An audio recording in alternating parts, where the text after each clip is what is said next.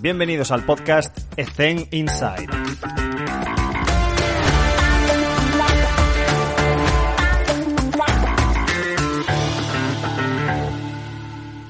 Muy buenas a todos. Antes de continuar con la entrevista, muy rápido, simplemente comentaros nuestra reciente, nuestro reciente canal de YouTube en el cual subimos eh, un hit cada tres días de una videoentrevista donde hablamos sobre un tema muy concreto eh, que aparecerá en el título del vídeo, evidentemente, y ahí pues vais a ir recibiendo contenidos pues cada tres días eh, relacionado con, con nuestra profesión y con un experto en cuestión sobre ese tema.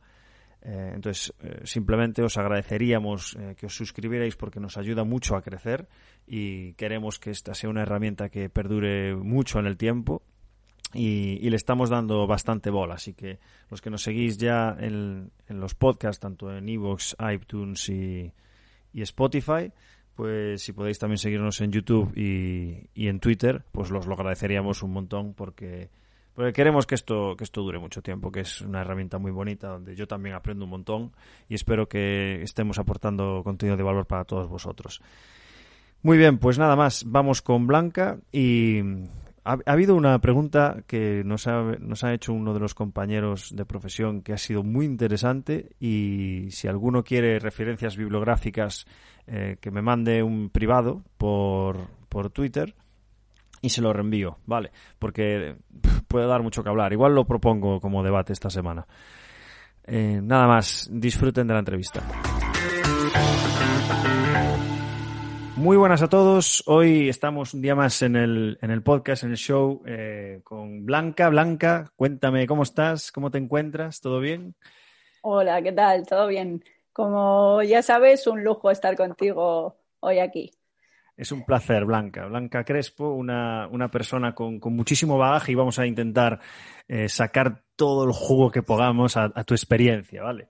Cuéntanos, como siempre, un poco, para ponernos en contexto, cómo es tu día a día actualmente y a qué te dedicas. Sí, mira, yo soy diplomada en fisioterapia y licenciada en ciencias de actividad física y el deporte.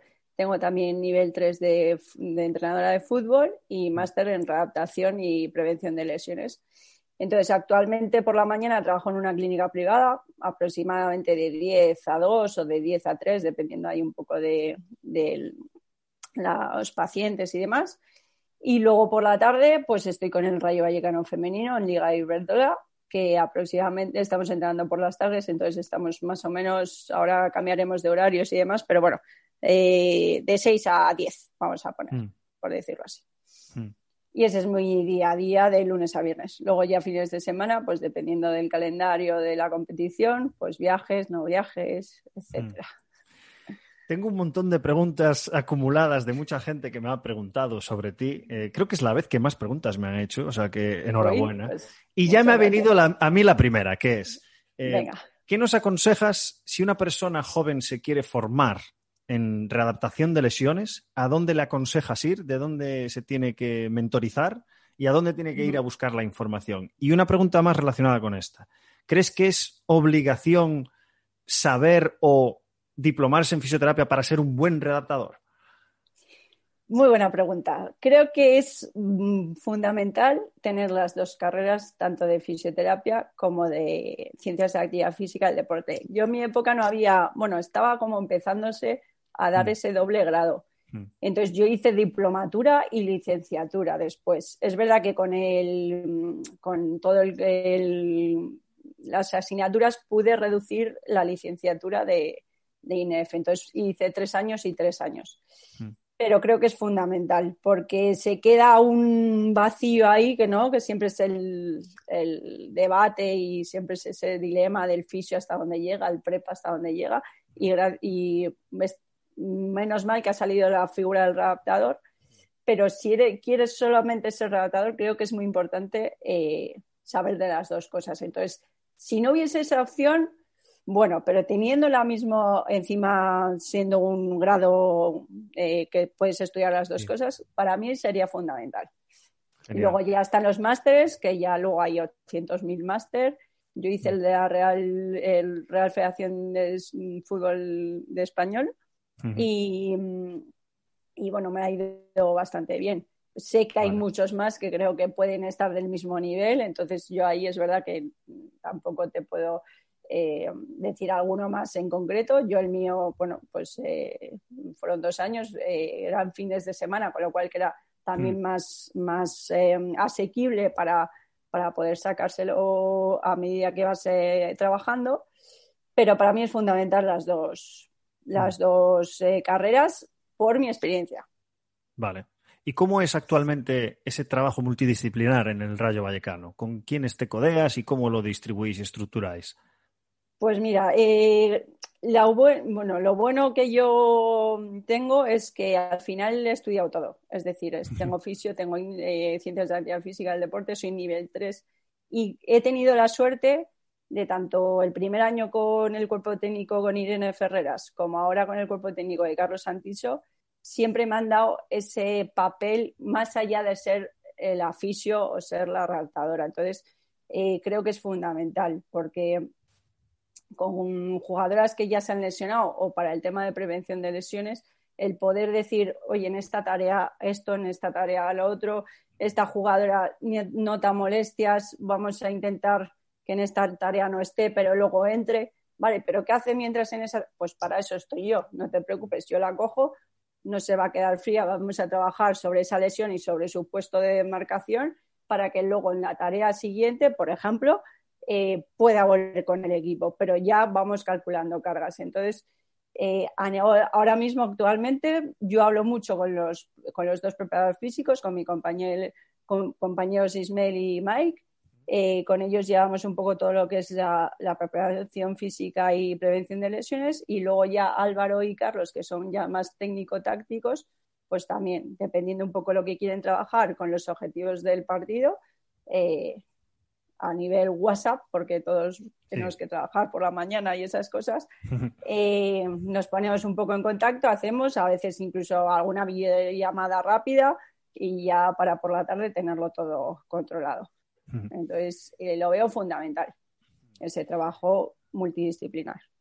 Y me, hablabas de un concepto muy interesante de la readaptación técnico-táctica en el fútbol y me parece muy interesante porque creo que hay veces que quizás pues por desconocimiento, porque no hay recursos, por X o por Y, se acaba una readaptación, llamémosle física, y cuando ya está lista para return to train, se le lanza a los leones y venga, apáñate.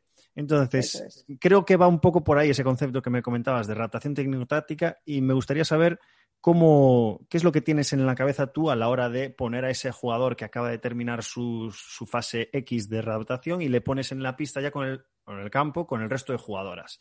¿Cuáles son tus competencias y funciones ahí a la hora de gestionar a esa persona? Pues mira, lo, dio un poco a la luz esto Víctor Paredes, que fue el redactador del Rayo mm. Vallecano masculino, que juraría que está ahora en el Real Madrid.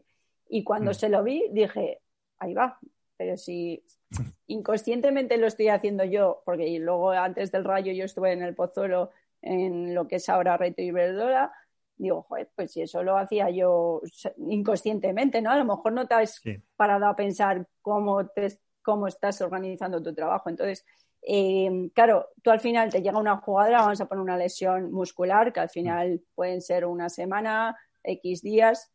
Eh, no vas a hacer el mismo trabajo con una defensa que con un medio centro que con una delantera. Creo que eso es importantísimo para eso entender el, deporte ¿no? en el que estás. Entonces, eh, pues una jugadora que es más explosiva, otra jugadora que a lo mejor es más, eh, acapara más eh, mm, terreno de juego, tendrás que hacer diferentes ejercicios con esas mm. diferentes jugadoras. Y a lo mejor tienes dos jugadoras que tienen, por ejemplo, hace unas semanas, pues a lo mejor del cuádriceps recto anterior, no llega a ser eh, rotura, pero están ahí con una sobrecarga, pues a lo mejor tienes una delantera y una defensa. Mm. No mm. pueden hacer el mismo mm. trabajo.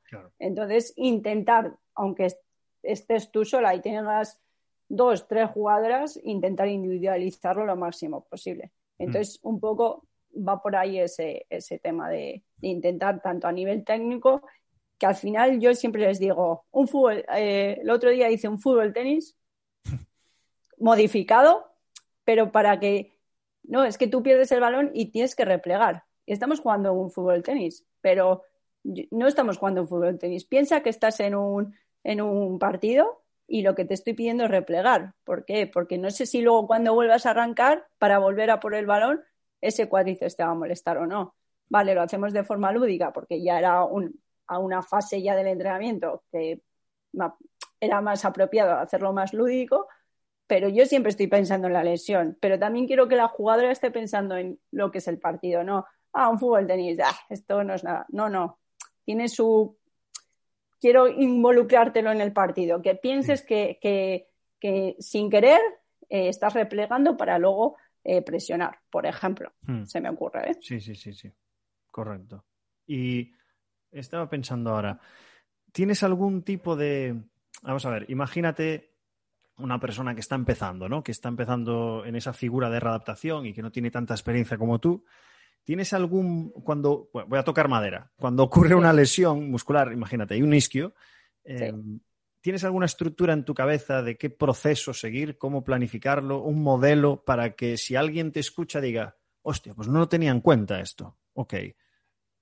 Vale, eh, sí y no. ¿Por qué? O sea, siempre hay un, un, planning, ¿no? A mm. corto plazo, pero claro, eh, igual el día, ese día has pensado una cosa eh, y la jugadora no, no da para más. De hecho, por ejemplo, me has dicho de lo de isquio y, y en, las, el fútbol femenino son cuádriceps.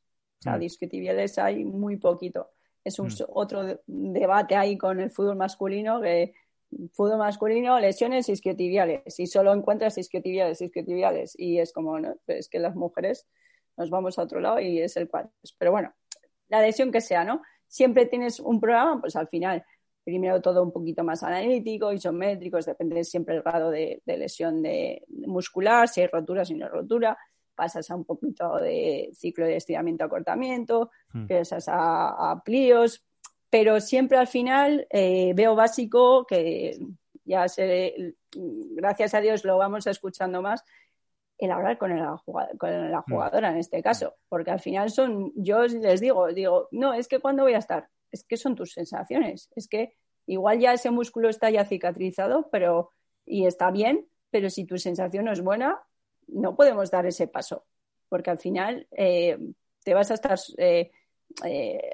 pensando que vas a ir a peor. Entonces, si no estás bien, vale, no te preocupes, damos un paso atrás, vamos a estar bien otra cosa que no jugásemos la final de la Champions, ahí ya es otra historia, pero en un progreso normal de competición, tal, es que muchas veces yo les digo, es que a lo mejor te tienes que perder este partido para no perderte cuatro más.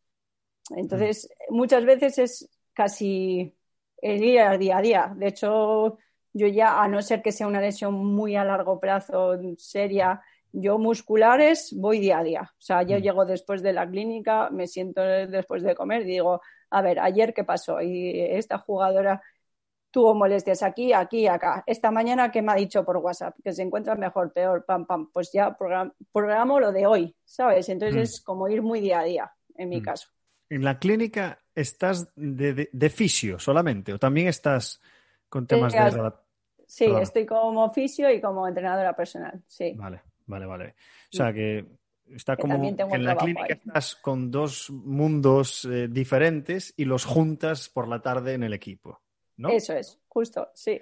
y, cuál ha sido, hablando de fútbol, cuál ha sido la lesión que más veces, con mayor frecuencia, te has enfrentado? Cuádriceps. El recto anterior es brutal, lo que sé, sobre todo en pretemporadas. De hecho, este año estábamos un poco eh, expectantes porque llevaban mm. seis meses sin entrenar a nivel de fútbol con todo el tema del coronavirus. Eh, al final sí, trabajan mucho tipo de... Han trabajado fuerza, han trabajado carrera, pero no han dado un balón. Entonces ese mecanismo de mm. golpeo de balón eh, lo pierdes. Y claro, mm. si ya en una temporada normal solo paras un mes y te encuentras, el año pasado tuve dos roturas de recto anterior Mm. Este año no ha llegado a haber rotura, pero ha habido tres con sobrecargas que, claro, es que al final todo ese mecanismo, y yo hablando con los prepas, con los ojo, golpeos, ojo, finalizaciones, porque vienen de no hacer nada de fútbol en seis meses. Mm. Encima nosotras hemos empezado mucho más tarde con todos los protocolos y demás. Y era un poco nuestra, mm, nuestro temor, ¿no? Y, mm. creo que, bueno, lo hemos llevado bastante bien, pero sobre todo, sí, sí, los cuádriceps en, en fútbol femenino, eh, creo que es una descompensación que hay a nivel cuádriceps eh, isquiotibiales. La mujer es más flexible normalmente, entonces eh, tiene más flexibilidad en isquiotibial, pero es más débil y lo mm. compensa con el cuádriceps. Entonces, todo el tema de golpeos al final machaca ahí.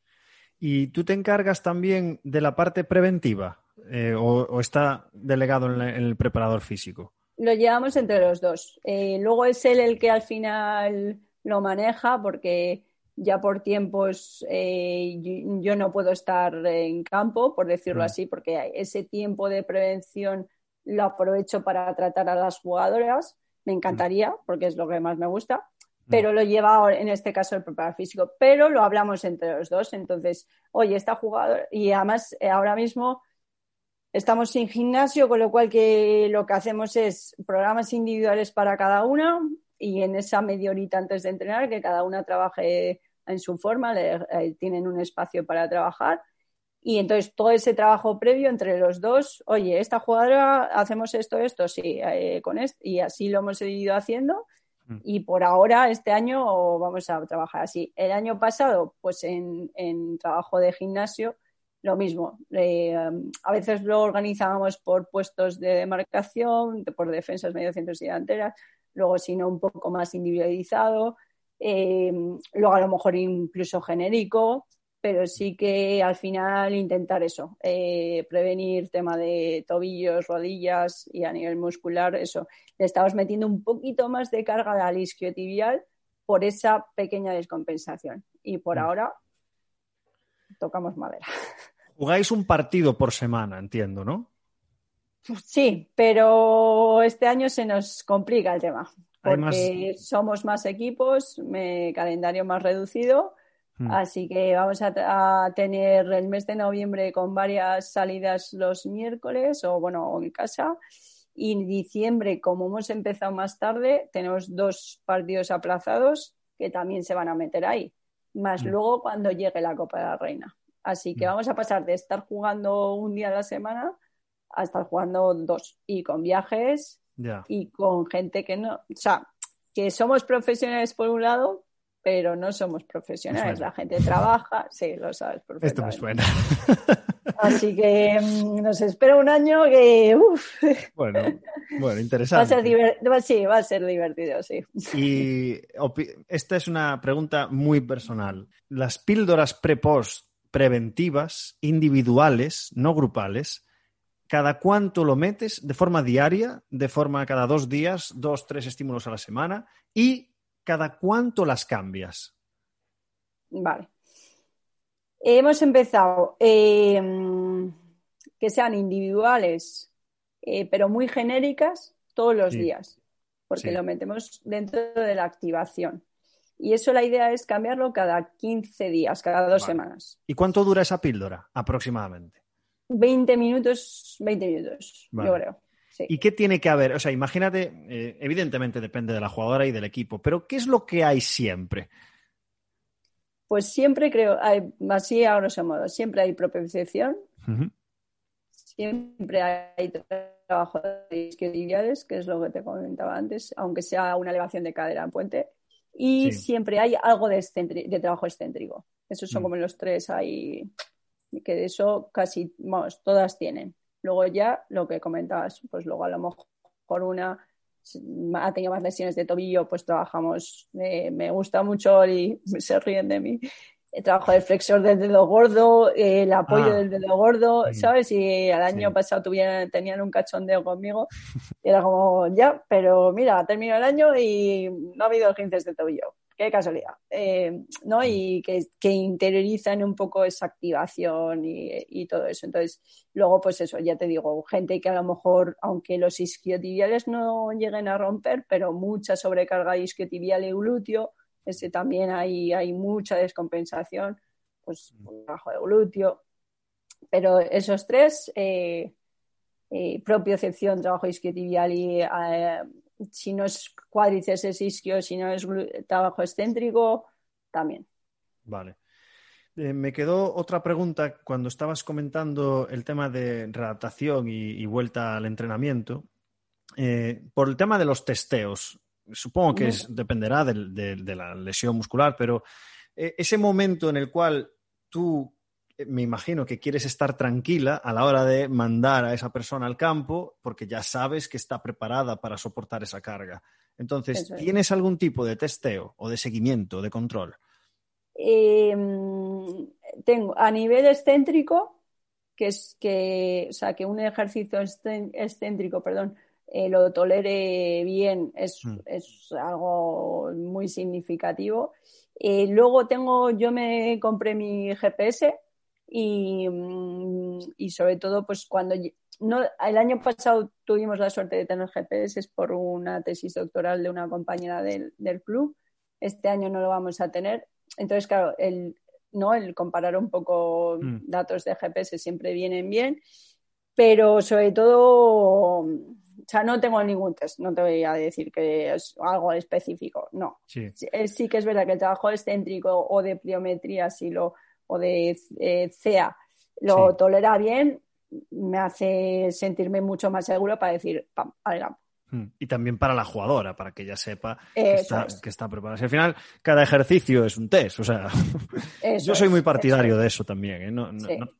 evidentemente, cada, cada, uno tiene su batería de, valoraciones, pero cuando estás ahí, cuando estás en el campo y en, la sesión, eh, cada ejercicio es un test. Entonces, eso es. Sí, porque a veces eh, un, un ejercicio tan básico que piensas que lo va a tolerar perfectamente, de repente mm. te dice, no, es que me molesta. dices, mm. ostras, pues si esto lo tendrías que tolerar perfectamente. Entonces, em, ya te digo, voy mucho al momento, al día a día y sí, quizá a lo mejor en un futuro X eh, consiga algún test que pueda decirme qué tal, puede ser. También es verdad que lo malo de, de la vida que llevamos es que el tiempo que tienes es eh, cero. O sea, el poderme sentar dos horas delante del ordenador y pensar y tal, no lo he tenido hasta el confinamiento. O sea, ha sido brutal. O sea, en el confinamiento ha sido como, madre mía, eh, lo que... estoy leyendo, lo que estoy y tal. De hecho, luego mm. cuando lleguemos a la pregunta de los libros, ya mm. te diré. Pero eh, claro, es que vamos día a día eh, entre los pacientes que tienes por la mañana. No es excusa, eh, ojo, no es excusa. Pero es que vas, yo, o sea, no puedo ir a más de dos días, me, es imposible.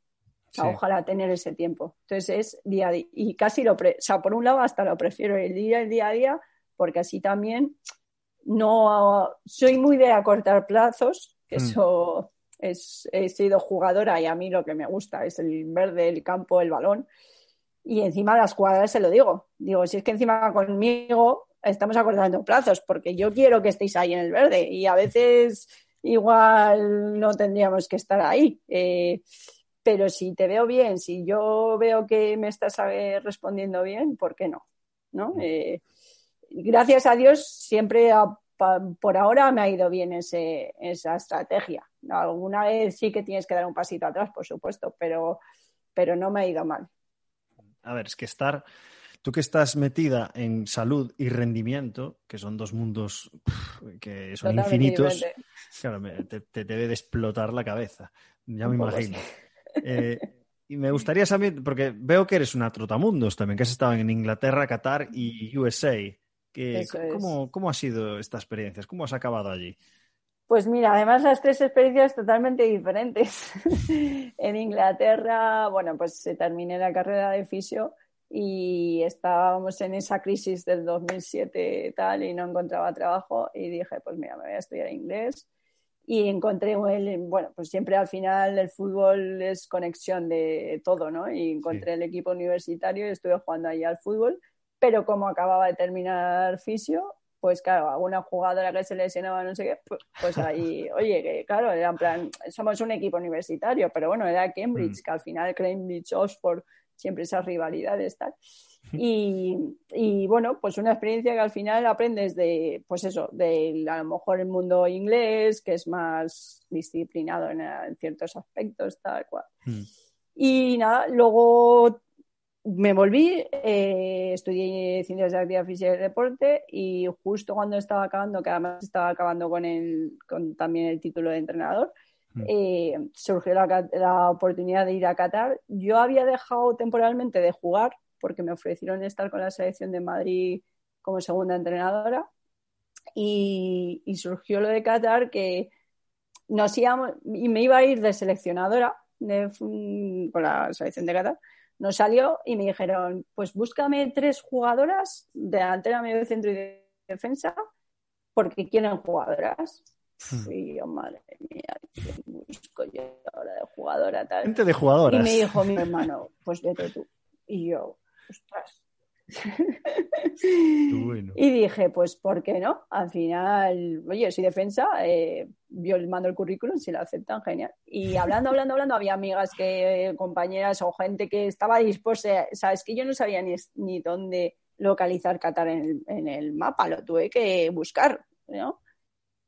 Mm. Y, y, ya otra compañera me niega, y era medio centro, y allí nos fuimos a jugar, que ha sido a nivel futbolístico como jugadora la primera vez que, o sea, yo siempre digo que yo he sido profesional, aunque mm. no se me haya pagado como un profesional, ¿no?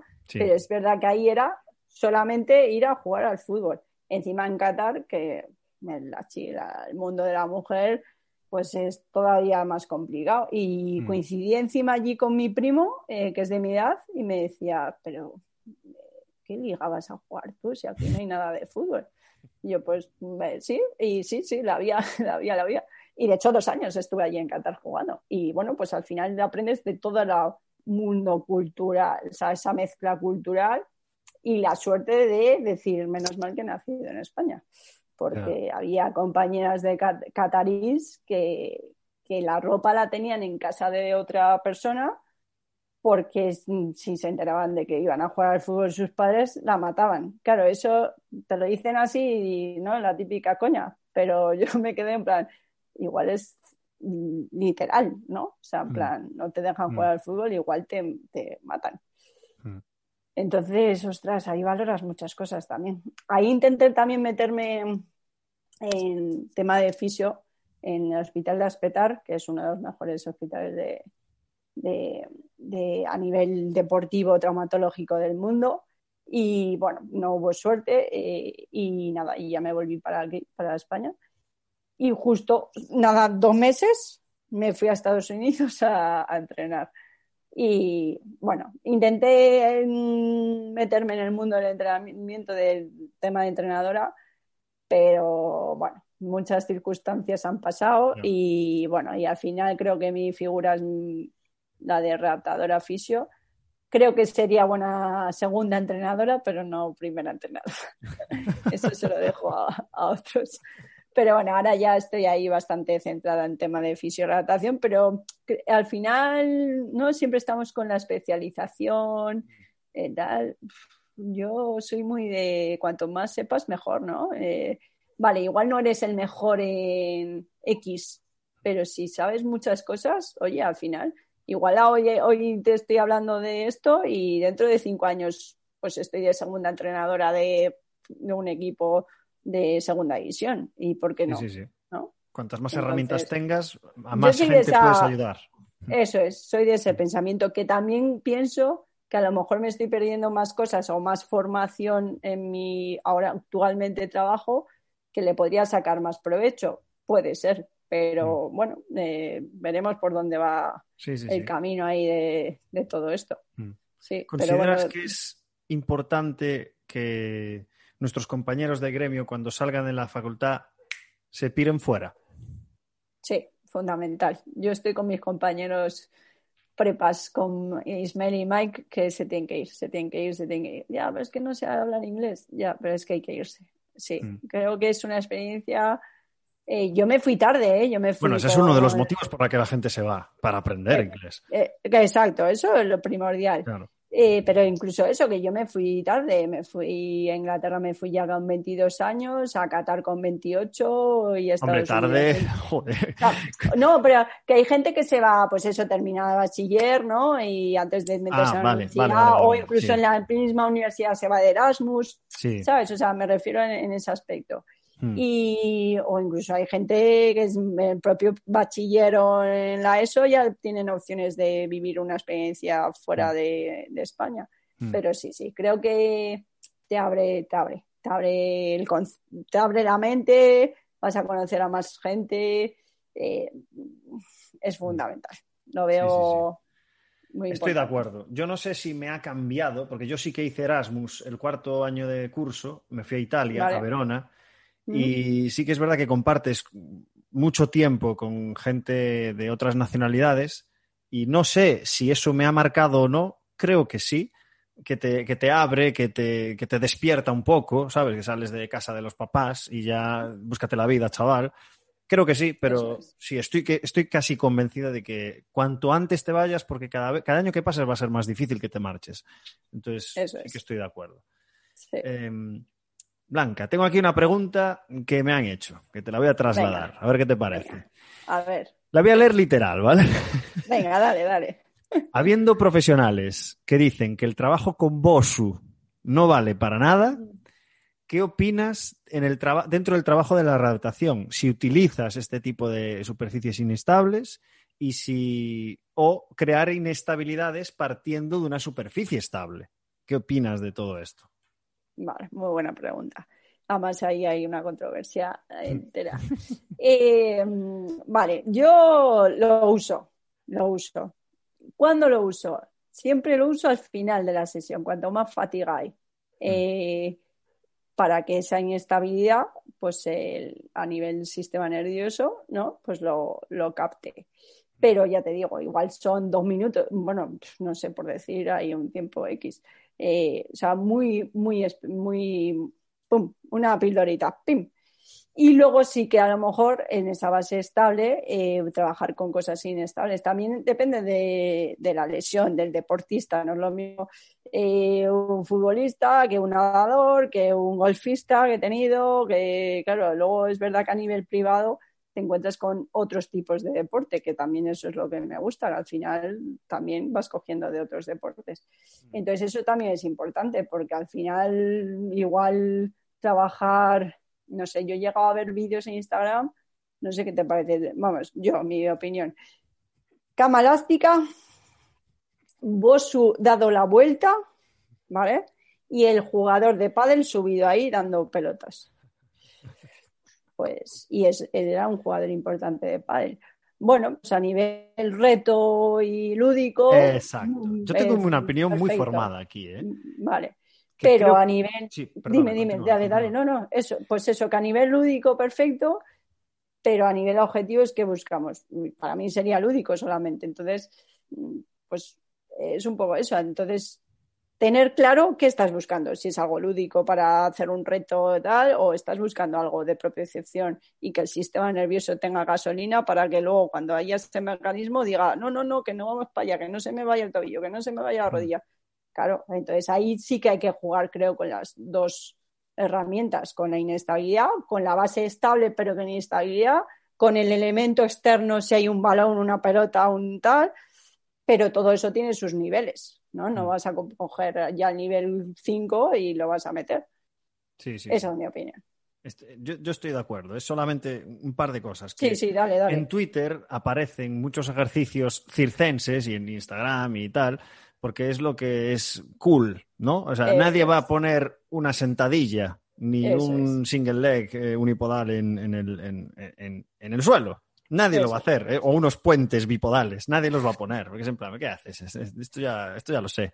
Entonces, creo que sí que es verdad que nosotros no conocemos el contexto de ese vídeo y que no sabemos si ese preparador físico le puso ese ejercicio de pádel, por ejemplo, a esa persona porque el jugador se lo solicitó o porque al jugador le gusta tener ese tipo de ejercicios de vez en cuando en su rutina. Yo eso, lo respeto, porque también pienso que el, el, o sea, perdón, el BOSU eh, que hay gente que dice, pero ¿por qué le das la vuelta? El BOSU, las siglas del BOSU, significa both sides up. O sea, que se puede poner de las dos maneras. Es, un elemento de marketing. O sea, es un material como puede ser eh, un TRX. Es, material. Entonces, no se puede, que, no significa que, o sea, relacionar propio con BOSU. No, no, propio se puede hacer de muchísimas maneras. Y como el sistema de control del equilibrio está en el sistema vestibular, yo cerrándole los ojos ya estoy haciendo equilibrio, no propio, porque propio es otro, otro, otro, sistema mucho más complejo, órganos tendinosos de Olgi, usos musculares, etcétera. O sea, que no es solamente ponerle a hacer equilibrios. Eso es. Entonces, esa, es, esa es mi opinión, que el BOSU yo lo utilizo, pero no en exceso, porque yo quiero cumplir con ese principio de variabilidad y no, no, no está presente todas las semanas el BOSU. Está presente, pero no siempre. Eso es. Yo al, fin, al principio a lo mejor, mm, bueno, y en fútbol también, te iba a decir en ámbito privado, pero en fútbol también, pues si hay gente que es más coordinada, hay gente menos coordinada, hay gente que tiene más equilibrio mm. y menos, pues lógicamente si ves que en un bosu no, no por tus narices tiene que estar el bosu, no, pues igual empieza lo que dices tú, cierra los ojos y aguanta. Pero claro, depende de lo que estés buscando y qué estás buscando. Sí, sí, totalmente de acuerdo. Hmm. Otra pregunta que no tiene nada que ver es, por supuesto, con el LCA. Entonces, em, ¿qué opinas con, bueno, es muy larga la pregunta, lo voy a contextualizar, con, el alto riesgo de recidiva que hay en la vuelta poslesión de un LCA, en esa readaptación, y es en el return to play? Si está condicionada eh, porque todavía no conocemos lo suficiente la cronología de esta lesión, es por culpa del calendario, mm, ¿Qué nos puedes contar desde tu experiencia?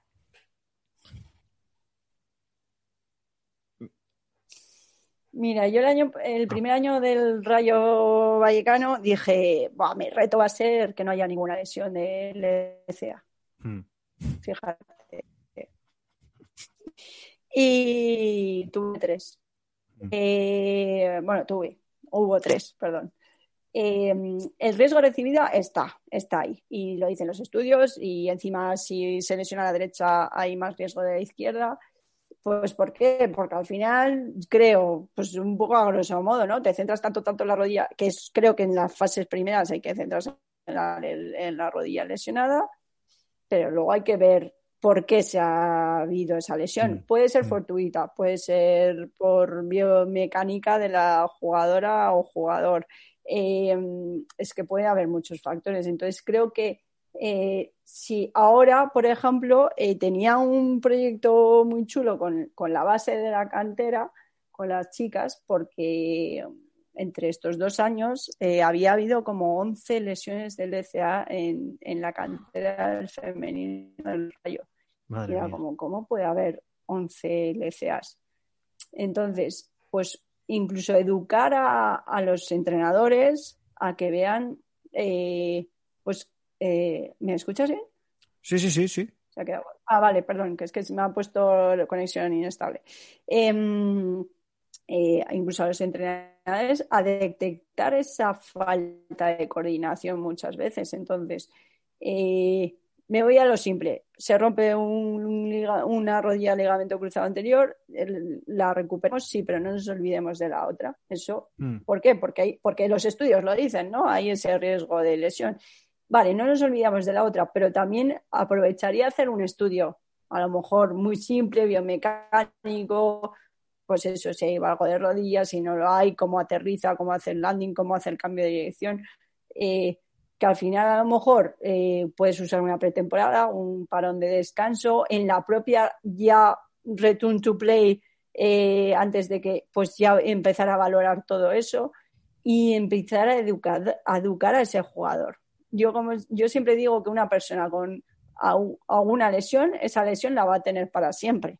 Entonces también a lo mejor ya de por vida sabes que vas a tener que fortalecer mm. cuádriceps, que vas a tener que fortalecer isquios, glúteo, ¿no? y que no te olvides. ¿Para qué? Para que no haya esa recidiva mm. después, mm. ¿no? Entonces, eh, en el fútbol femenino está pasando muy a menudo. También creo que nos falta esa, o sea, que ahora ya la cantera, o sea, las niñas ya empiezan a tener un entrenamiento mucho más óptimo que el que teníamos nosotras y ahí ya se puede empezar a trabajar mucho. Entonces, luego no sé si andará por ahí la pregunta del ciclo menstrual, mm que también puede estar eh, mm, eh, relacionado o no. ¿Por qué? Porque no lo sabemos. hay mm. muchas cosas. ¿Por qué? Porque la mujer deportista ha empezado a hacer deporte mucho más tarde que el hombre. Entonces, no, no tenemos esos estudios. Igual mm. dentro de 20 años, yo siempre lo digo, creo y pondría la mano en el fuego, que dentro de 20 años la mujer va a entrenar totalmente diferente en ciertos aspectos, ojo, ¿eh? Y se van a controlar X cosas que pueden estar relacionadas o no. No lo sé, yo he jugado 20 años al fútbol y, y no he tenido ese. También eh, la competición a lo mejor no era tan exigente, ¿no? Pero no hemos tenido esa, todos esos protocolos. Pero ha habido esa cruzado anterior.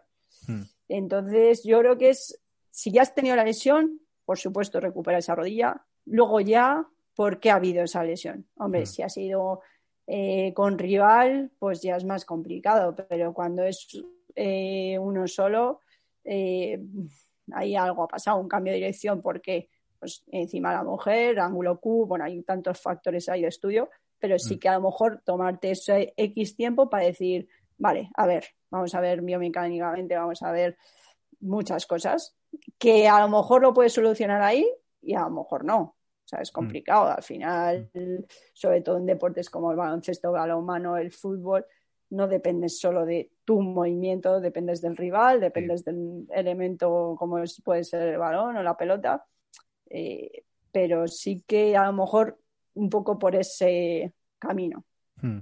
A ver, está claro. Yo de esto tengo experiencia porque llevo mucho tiempo en femenino, en baloncesto, y, he hablado con expertas, como pueden ser Esther Morencos o Pilar Hueso, que me comentaban un poco la evidencia que hay, que es muy, muy poquita con respecto a la incidencia lesional que puede tener el ciclo menstrual, que hablaban de los índices de niveles de progesterona, el tema de la relaxina y todo esto, pero realmente eh, de nuevo, también me lo llevo a lo práctico, Blanca. Tú controlas el ciclo menstrual de tus jugadoras, tomas decisiones a nivel de gimnasio, ¿eh? a nivel de, mm. una persona que está en esa semana está en su ciclo menstrual, eh, está en fase de ovulación, tomas decisiones realmente para cambiarle la carga, el volumen, la intensidad, los ejercicios, etcétera.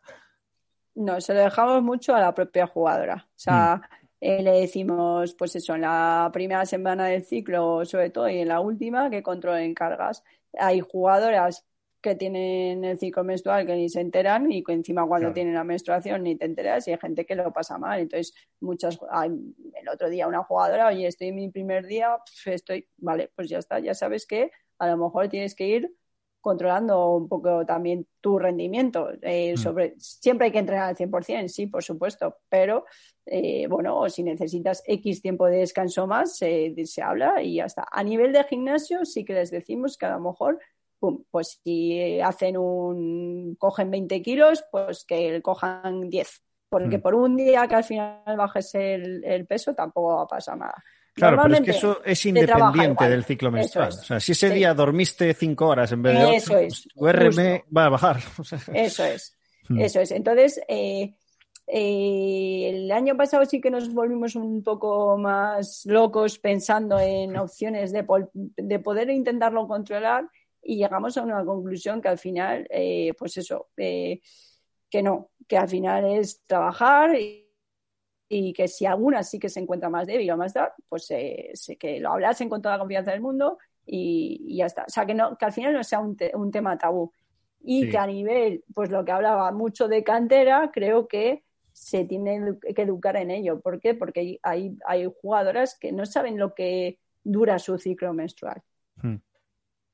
Ya, ya solo eso. O hay jugadoras que tienen unas irregularidades brutal pues claro, con esas edades es como, con ciertas edades es como, ya, ¿y tienes tus eh, revisiones ginecológicas? No. ¿Cómo? Joder, pues ya hay que empezar por ahí primero. si no, ¿para dónde vas a tú a controlar cargas y demás? Entonces, es verdad que ya dijimos, bueno, vamos a hablar con ellas, que cada una también sepa dónde está un poco por los estudios que se dice, pero que al final cada una hmm. se controle y lo tenga gestionado. Y a nivel eh, de cantera creo que sería, eh, o incluso escolar, o sea, hablo de el educar sobre ello, aunque no sea un tema tabú mm, y que al final la mujer deportista está ahí y, está. Sí que es verdad que luego intento seguir mucho a, creo que es Alberto García, es que soy malísima para los nombres, perdonar, eh, que lleva mucho el tema de preparación física con mujeres, de hecho ha hecho el máster de, mm, específico de... Sí, luego te lo busco y te lo digo. Y habla mucho del ciclo menstrual y, por supuesto es una diferencia entre hombres y mujeres, está ahí. Hmm. Pero claro, creo que hay que estudiar mucho sobre ello, que no hay que volverse loco y bueno, y que los estudios también nos dirán un poco por dónde va el tema. Mm. Pero se está empezando a hacer eso, entonces, eh, lo que pasa que es lo que te decía, la mujer deportista va, sea, acaba de empezar, por decirlo así. entonces, eh, tenemos que ver es, todo ese, ese ámbito, pero creo que tampoco hay que volverse loco. Hmm. Genial. Vale, me queda antes de pasar a las preguntas estas maravillosas que hago siempre, me falta una más que, me pareció eh, sensacional y he rebuscado sobre ello y, bueno, voy a tomar una decisión que luego comentaré. Es, es buenísimo, a ver qué te parece. Venga. Yo creo que está más enfocado a, entrenamiento personal, a fisioterapia, no tanto a readaptación, aunque está relacionado con la lesión.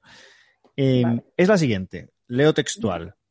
En las últimas tendencias en redactación y entrenamiento personal, son muchos los profesionales que se han inclinado a realizar ejercicios con remarcada flexión lumbar para fortalecer dicha zona, como levantamientos de pequeños pesos desde el suelo, etcétera, complementándolo a su vez con trabajos de reeducación postural, es decir, que colocan al paciente o al cliente en posiciones de flexión lumbar para que sean eh, fuertes en ese patrón de movimiento que tiene funcionalmente nuestra columna.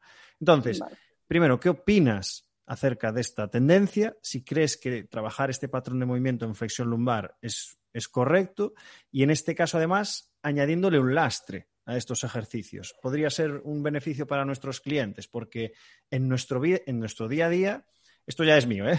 en nuestro día a día hay flexión lumbar tienes movimientos de carga de flexión lumbar. Y en, el deporte hay muchos, hay muchos deportes, y, he, visto revisión bibliográfica donde dicen que hay muchísimos deportes que están relacionados con flexión lumbar para rendimiento deportivo.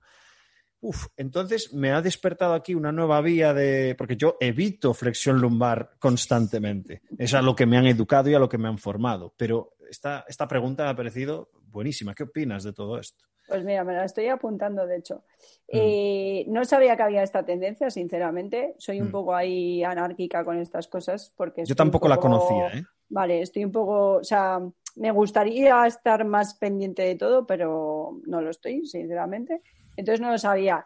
Eh, es muy... O sea, bueno, es... Eh, yo es que va en contra de, todo lo que creo yo ahora, ahora mismo. Sí, sí. Yo es, mira, yo, Claro, eh, yo juego mucho eh, a, que, a que aprendan a disociar el movimiento mm.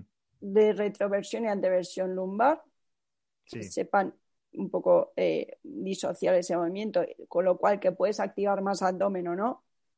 Pero sí que, o sea, me lo llevo al, o sea, le voy a, o sea, lo voy a cambiar totalmente, me lo voy a llevar a, saber activar más abdomen mm que a meter una flexión lumbar. O sea, yo muchas veces a mis pacientes les digo, cuando te montas en el coche, ¿qué haces? Pum, lo que haces ahí, no, activa abdomen, mete ombligo para adentro, que sea el abdomen el que trabaja y que sea el que se sienta y que se levanta.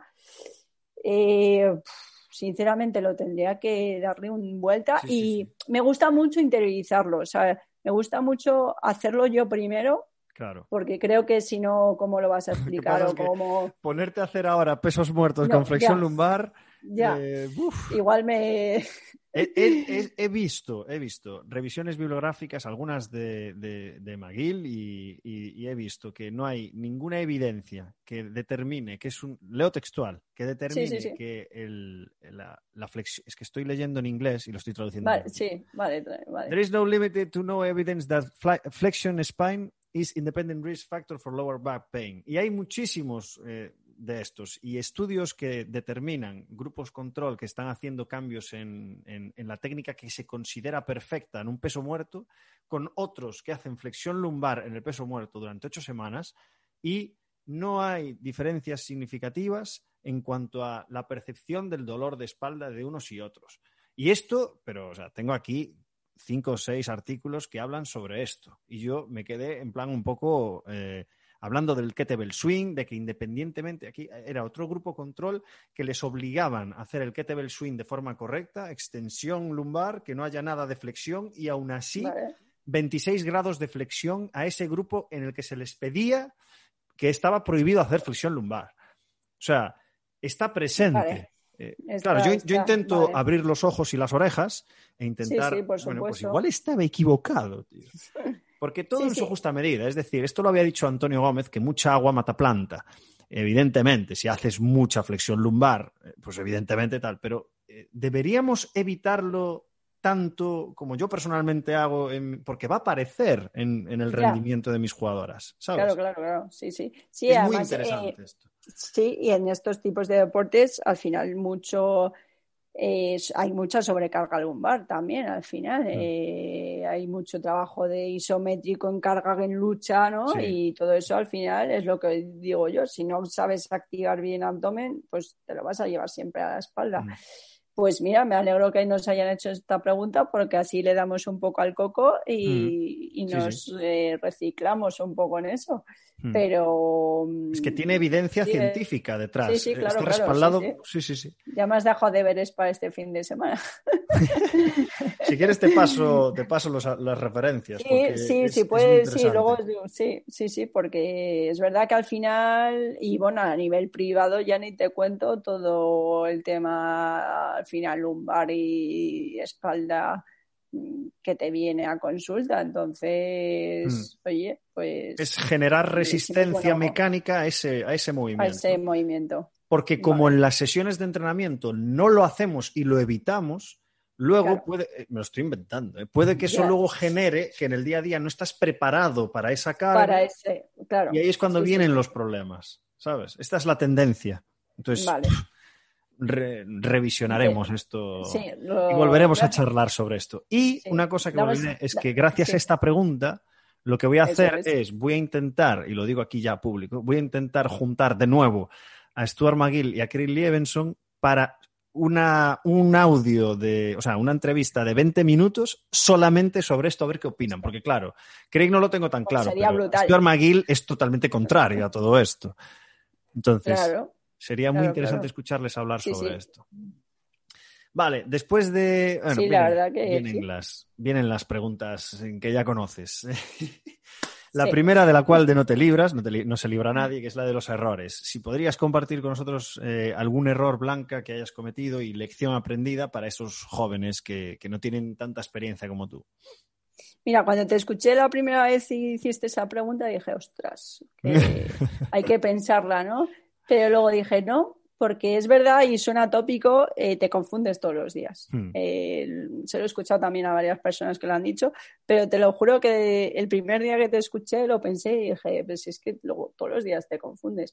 Eh, yo creo que es reconocer ese error, o sea, saber que te has podido confundir y ser totalmente honesto contigo mismo y con la persona a la que estás, en mi caso, adaptando o entrenando y decirle, a ver, no, tampoco te voy a decir, me no, pero decir, oye, tenemos que dar un paso atrás porque mm. nos hemos pasado mm. y, y, tú estabas muy motivado, yo también, oye, no, pues entonces no he tenido así algo muy, ojalá hubiese tenido así una anécdota que me venga a la digo que todos los días al final eh, igual tienes que decir, ups, ostras, pues mm. hoy he hecho esto y uf, igual era demasiado analítico, o era demasiado funcional, o igual, o incluso eh, también yo hago entrenamientos personales, a veces mm. digo, ostras, pues habremos... Eh, em, yo hago una hora ¿no? de entrenamiento personal. ¿Habremos, ¿Habrá cundido realmente esa hora? Igual mm. podríamos haber hecho muchas más cosas de las que hemos hecho. Entonces, al final todos los días es como, vale, eh, no es lo típico. Yo por la noche es como hacer un resumen de todo el día y decir, esto sí, esto no, esto no, pues mañana lo vamos a intentar cambiar. Entonces, sobre todo creo que es el ser honesto contigo mismo para decir, ostras, en esto igual me he pasado o no me he pasado o me he quedado corto. Yo, yo tiendo mucho, a, sobre todo con el trabajo de fuerza, que lo he hablado mucho con mi prepa, con Ismael, eh, a veces tiendo a quedarme corta de, pesos, ¿no? Y lo hablo muchas veces, porque claro, también está el ámbito de salud que hablábamos antes. Y si es, es como, y si me paso, igual la lío, ¿no? Entonces, mm. sobre todo yo creo que es el ser honesto y el ir con la verdad por delante y decir, oye, mira, eh, he llegado hasta aquí y ya no sé por dónde voy y hay que derivar a veces a otros profesionales mm. o hablar con compañeros que por eso me encanta este podcast, porque al final las experiencias de cada uno, pum, te dan ahí Mm. una conexión nueva y te diría sobre todo eso, al decir ser honesto con tu trabajo con, y decir, vale, esto me he confundido, esto igual tengo que estudiar un poco más o, Mm. o investigar aparte de esto. Fíjate ahora la pregunta que nos han hecho, pues oye, Mm. pues no tengo ni idea, eh, voy a, a- a aprender un poco más de esto, porque igual estás con ese concepto Sí, sí. y, y, la- y- y ahora la tendencia es total. También hay que tener cuidado con las tendencias, que a Mm, veces mm. no haces el típico curso y ya es ese curso. Mm. Y es como, bueno, ese curso Gerard ayuda, Moras me dijo. Alex, ten cuidado que eres lo último que aprendes. Y es, y es verdad. hay Es verdad, con las totalmente. Sí, totalmente. Yo me acuerdo con el curso de hipopresivos que hice Mm. y era solo, o sea, solo hipopresivos. El hipopresivo es lo mejor. Bueno, sí, claro, el hipopresivo viene muy bien, pero si no trabajas las planchas, si no trabajas lo otro, Mm. los crunch de toda la vida, bueno, vamos a hacer una mezcla. Está claro que a lo mejor, o sea, tiene cada uno su rango, ¿no? Entonces, sí, esa frase es brutal. Entonces, sobre todo eso, el, el ser honesto y saber, saber cuando, oye, te has confundido y, Mm. y saber corregirlo, ¿no? Que es lo difícil a veces. Y si puedes y te equivocas, que no se note. Eh, eso es bueno, eso es bueno. Porque nosotros estamos Sí, sí, pendientes sí, de todos los detalles y tal, pero realmente las jugadoras piensan en A, B y C. Sí, sí, Ah, sí, sí, o sea. sí. Y el que te está pagando individualmente también te... Bueno, seguro, seguro que te pasó, pero a mí me ha pasado varias veces de, de pensar, mierda. Pero no decirlo y que nadie se entere, ¿sabes? Exacto. Vale, quitar esto de aquí, Sí, sí. para allá. Sí, Em, así es. ¿Qué más? Eh, me gustaría también el- lo de la bibliografía, eh, que ya sabes que desde aquí intentamos que la gente lea cada vez un poco más. Yo soy uno de esos que tardé muchísimo en consumir lecturas de libro, eh, porque sí que en redes sociales sí que tengo a mis mentores, aunque ellos no saben que son mis mentores. Eso es. Pero sí que, joder, en las redes sociales hay gente que sube muchísimo contenido de calidad, de verdad. Eh, Sí, igual sí, algunos más es frecuentes brutal. que otros, pero, pero si sabes a dónde ir. Pero sí que recientemente, hace tres añitos, sí que empecé a consumir de verdad libros ya. ¿Qué lecturas nos, nos recomiendas? ¿Cuáles te han marcado? ¿Qué nos puedes contar? Pues un poco sobre tu línea, ¿no? Me gustaría leer mucho más, me gustaría Mm. tener ese tiempo para los papers, para tal. Es verdad que el Twitter, gracias a, pues eso, lo que dices tú, si sabes dónde ir, te dan muy claros. A nivel lectura, lectura, eh, me gustan mucho las biografías, porque Mm. por, por, por, por esa experiencia que hablamos, ¿no? Cada uno te da su experiencia y vives esas vivencias a través Hmm. y, y me, me alucinan. Entonces, la de Rafa Nadal me parece espectacular, la de Agassi me parece espectacular. Eh, me gustaría, tengo a Steve Jobs, que ya lo hablaste tú, creo que con Lorena, que estaba ahí, o no sé con quién, y la tengo ahí pendiente también. Y luego, por ejemplo, el primer libro así a nivel de entrenamiento y tal fue el, el de Chesco Spar, que lo tengo Mm. aquí, Jugar con el Corazón Hmm. Y te transmite cosas que a lo mejor es que cuando eres jugador lo vives de otra manera tan Mm. diferente de cuando eres entrenador que dices, ostras. Entonces fue como el primer libro que leí después de haberme licenciado en, en ciencias de la actividad física y de tener y de empezar a, a- a- a- bueno, comenzar mi carrera de entrenadora entre comillas que me, me gustó mucho. Y luego, pues eso, de biografías. También la de Durne Pasaban, que me parece espectacular. También No la conozco, al final, no la conozco. figura- pues mira, es eh, los, los 14 veces 8000, que me lo he dejado aquí guardado para Ah, vale. decirlo. Vale, vale, vale. que es su, pues la historia de cómo ha hecho el récord de subir 14 veces a Es la única 8000. mujer que lo ha conseguido. Eso es. Entonces, claro, también al final ahí, que sea una mujer que te cuenta, al final parece que no, pero tenemos que, que derribar muchas puertas, en- sobre todo en el deporte. O sea, es brutal las, las barreras que te encuentras y luego pues eh, poder escuchar el otro día a Lorena, que está ahí en la NBA, eh, Mm. compañeras que ahora están, por su- eh, que están en el Valencia, una raptadora con los chicos, tal eso hace que te motive un poco a poder Mm. llegar. Porque sí, el, el deporte femenino creo que está ahí, que llegará, pero es verdad que donde actualmente donde tienes más caché o, puedes vivir más de ello, es en el deporte masculino, ¿no? Y te llevas ahí muchas, muchas barreras que hay que derribar, que es brutal. Pero me gusta mucho eso, em, cosas muy autobiográficas que, que, te, a mí me llenan mucho y cojo mm. conceptos.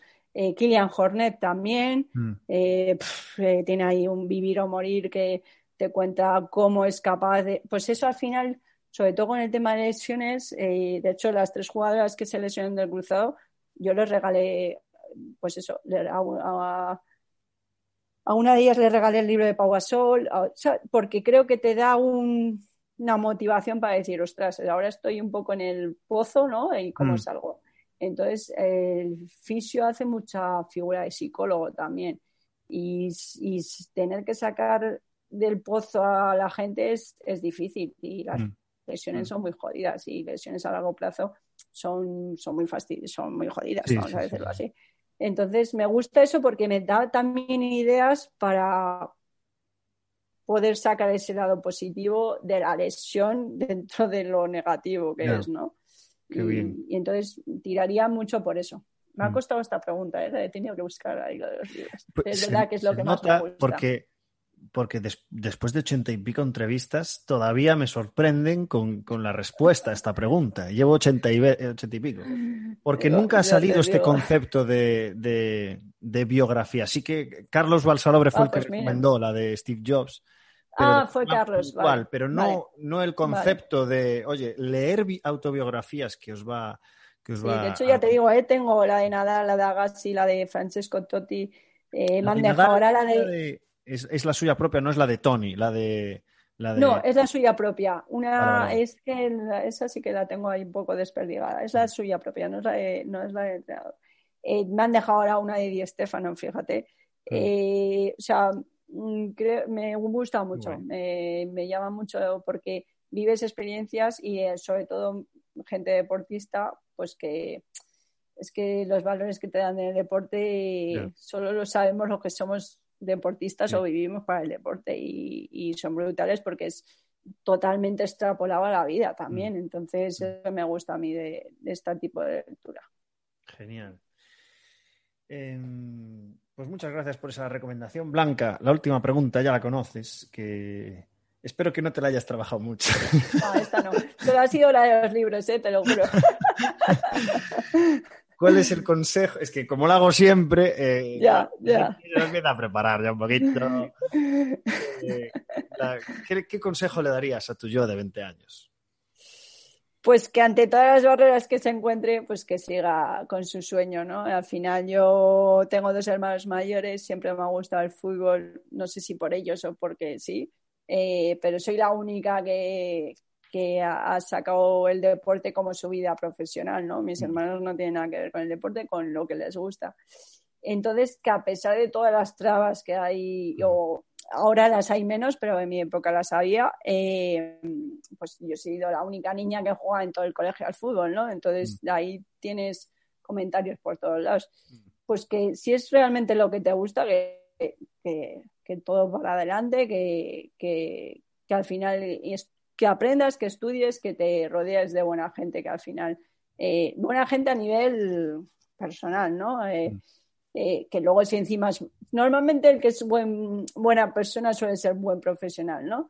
Y eso para mí es básico. Entonces, a, mí yo del 20 años diría eso, que a pesar de todas las barreras que se encuentre, siga luchando por su sueño y creo que, es lo más importante al final. El estudiar, el trabajar, el salir fuera al extranjero, el, rodearte de cuanta más gente mejor porque vas a sacar muchas ideas y las malas pues no las querrás. Entonces, eso me parece básico. Las malas sirven. Sirven, sirven, pero sirven para aprender y decir, esto, lo, esto no me ha gustado, mm. lo he hecho para afuera. ¿no? Sí, sí, sí, eso es, eso es. Así que sería un poco ese, ese camino. Muy bien, Blanca, pues espero que hayas disfrutado la entrevista tanto como yo y muchas gracias por, tu tiempo y como sí digo siempre, eh, que tengas mucha suerte en lo profesional, pero sobre todo en lo personal. Así que un placer, Blanca, y muchas gracias. Muchas gracias, Alex, igualmente.